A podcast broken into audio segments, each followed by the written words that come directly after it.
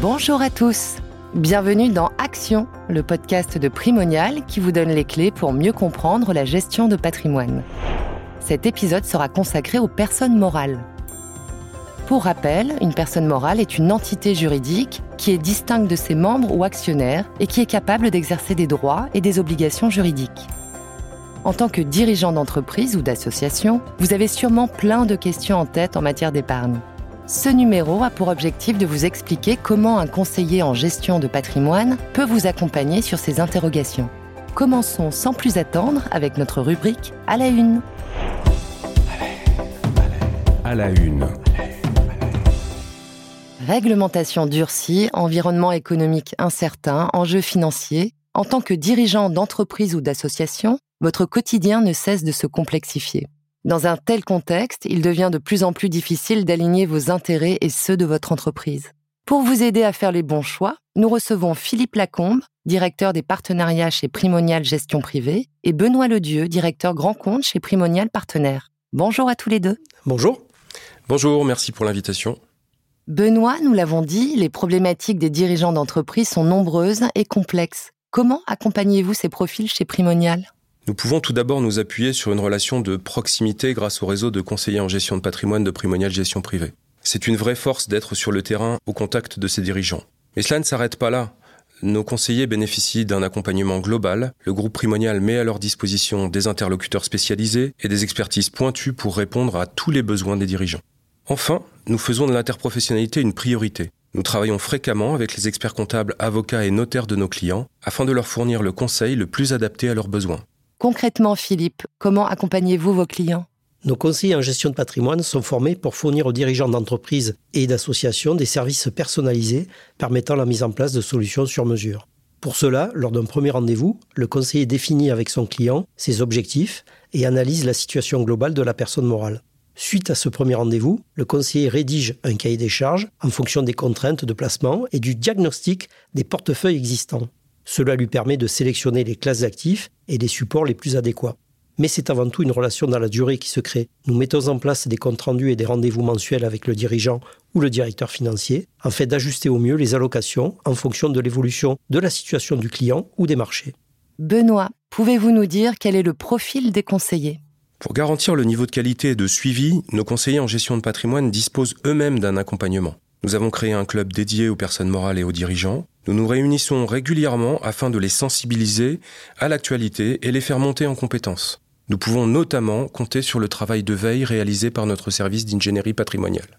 Dernière question pour tous les deux. Qu'est-ce qui vous intéresse dans la relation avec les dirigeants d'entreprise ou d'associations C'est une relation très gratifiante car nous accompagnons des décideurs qui ont un vrai impact sur l'économie et sur la société. C'est très challengeant de conseiller de tels clients. Ils ont l'habitude de prendre des risques dans leur activité, mais ils ont besoin de nos compétences dans le domaine financier car ils ne maîtrisent pas toujours ces sujets. Nous sommes là pour à la fois les accompagner dans la durée et valoriser leur patrimoine. Je rejoins ce que dit Philippe. Je rajouterai que la relation de confiance qui se construit au fil des années est aussi très valorisante. Lorsque nous préparons la transmission d'une entreprise, alors que nous avons travaillé à son développement, il y a une certaine fierté.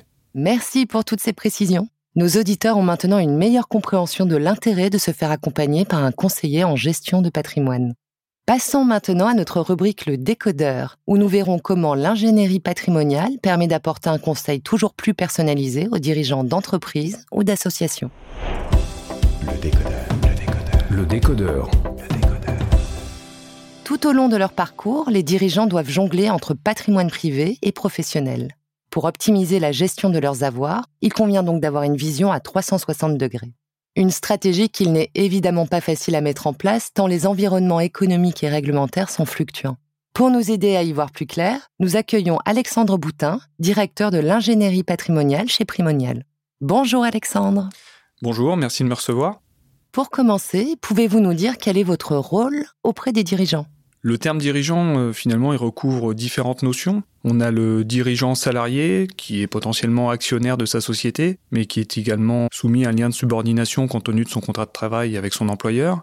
Et puis de l'autre côté, on a le chef d'entreprise, qui est par définition son propre employeur, qui est également actionnaire de sa société. Plus particulièrement auprès de cette deuxième population, il est extrêmement important d'avoir euh, une approche qui intègre le patrimoine privé et le patrimoine professionnel, les deux ayant des vases communicants extrêmement importants et des liens étroits. Par exemple, si je suis marié sous le régime de la communauté, eh bien, euh, mon conjoint, même s'il n'est pas associé, est propriétaire de la valeur de l'entreprise. A contrario, si je suis marié sous le régime de la séparation de biens, mon conjoint, à défaut d'être associé, n'est pas propriétaire de la valeur de l'entreprise. Donc les interactions sont extrêmement importantes.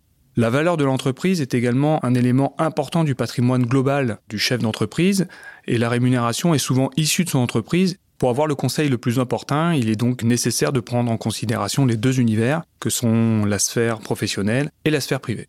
Et comment entrez-vous en relation avec les dirigeants? Ce sont les conseillers en gestion de patrimoine avec lesquels on travaille qui nous sollicitent, puisqu'ils ont un lien de proximité avec euh, leurs clients euh, chefs d'entreprise. Le mode de collaboration est différent. Ils peuvent nous solliciter lors de rendez-vous afin d'avoir un point d'expertise en matière euh, fiscale, en matière de transmission, en matière de droit des sociétés. Et puis cette collaboration peut aussi se matérialiser par euh, la réalisation d'une note, d'une étude patrimoniale qui prend la forme d'un document circonstancié, rédigé et qui est remis au client lors d'un rendez-vous et qui est commenté.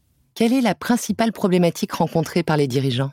Les problématiques rencontrées par les dirigeants sont variées. La problématique de cession est un enjeu important pour les dirigeants d'entreprise puisqu'elle matérialise financièrement plusieurs années de travail avec un objectif souvent de maîtriser la pression fiscale qui est liée à cette cession. Nous rencontrons également des problématiques qui sont liées à la transmission intrafamiliale de l'entreprise, avec un objectif de respecter l'équité entre les enfants, alors que le poids de l'entreprise, la valeur de l'entreprise est souvent importante par rapport au reste du patrimoine du chef d'entreprise. Nous rencontrons également des problématiques qui sont liées à, la sortie de disponibilité de trésorerie logée au sein de l'entreprise parce que le dirigeant a maîtrisé sa rémunération dans un objectif de limiter la fiscalité et la charge sociale de la rémunération. Donc les problématiques sont, on va dire, globales et puis également des problématiques qui sont liées à la protection de la famille et l'anticipation de la transmission.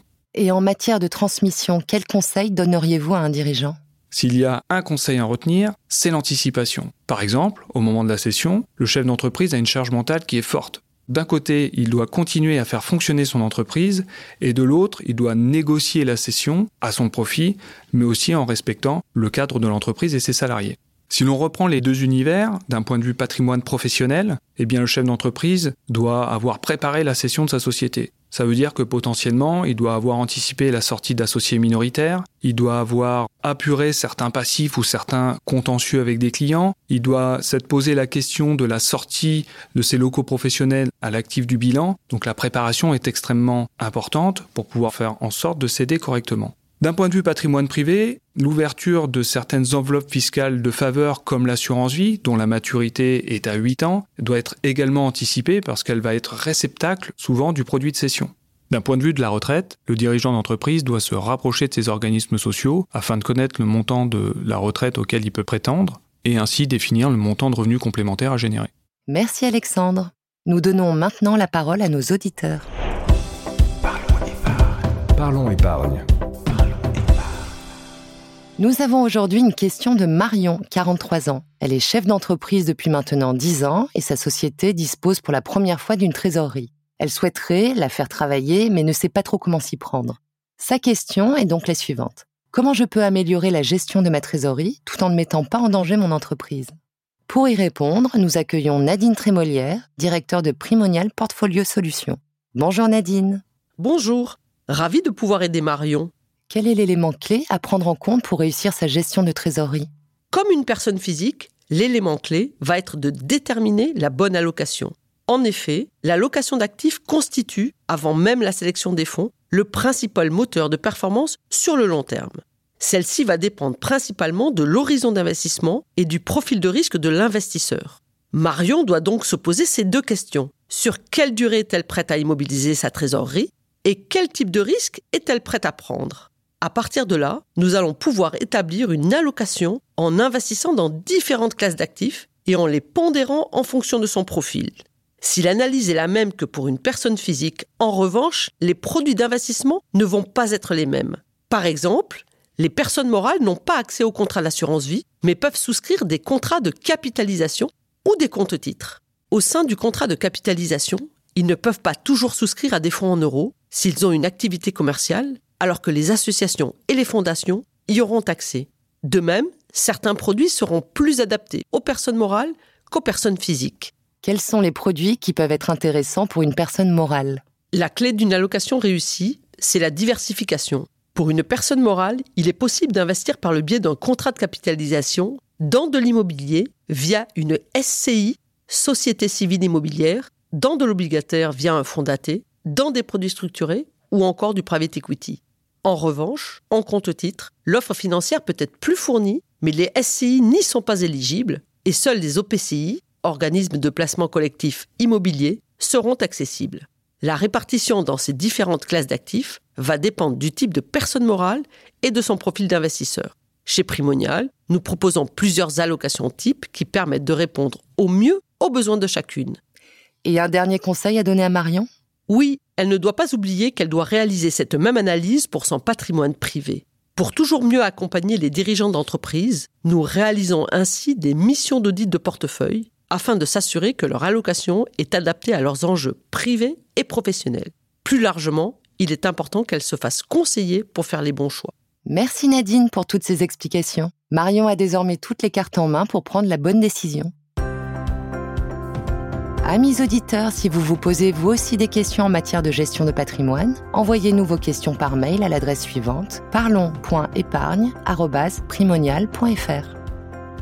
Nous voici arrivés à la fin de cet épisode d'Action, le podcast de Primonial qui vous donne les clés pour mieux comprendre la gestion de patrimoine. Merci pour votre écoute et rendez-vous le mois prochain. À bientôt!